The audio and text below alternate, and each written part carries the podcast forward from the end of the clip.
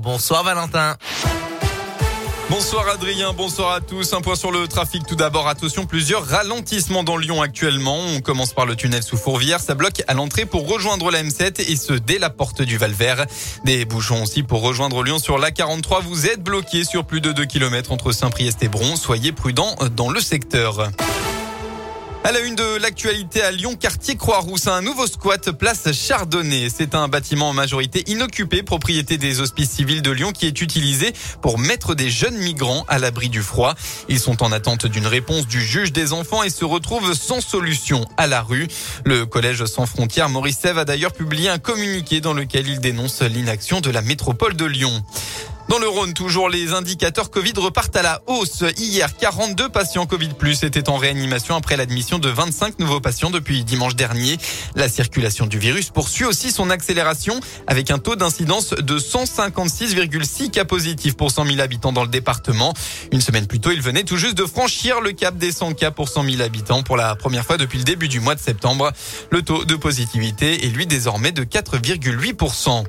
Dans le reste de l'actualité, les défenseurs des droits des femmes étaient dans la rue aujourd'hui dans de nombreuses villes de France, notamment à Paris, pour dire stop aux violences sexistes, c'est sexistes pardon et sexuelles, et pour exiger des politiques publiques à la hauteur contre ce fléau. L'appel est porté par nous toutes et une soixantaine d'associations, syndicats ou encore partis politiques. Dans la région, un rendez-vous a été fixé à 14h place Louis Blériot à Bourg-en-Bresse dans l'Ain. La manifestation de Lyon, elle est prévue samedi prochain. Ce sera à 14h place Bellecour.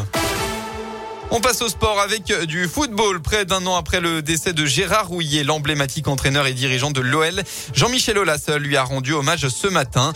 Dans la plus stricte intimité, le président de l'OL et Madame Isabelle Houillet ont tout d'abord inauguré la fresque réalisée par l'artiste Grafmat sur la façade du groupe Ama Stadium.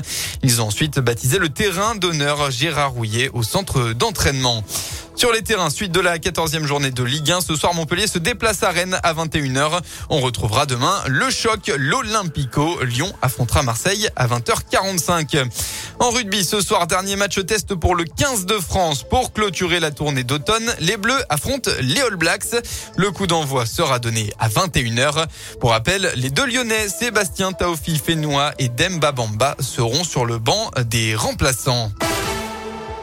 Pour l'essentiel de l'actualité. Un mot de la météo enfin. Eh bien, c'est la brume qui va dominer demain matin dans le département. Elle devrait se dissiper pour laisser place à de la grisaille tout au long de la journée. Oui, malheureusement, pas un rayon de soleil attendu dans le Rhône en ce dimanche.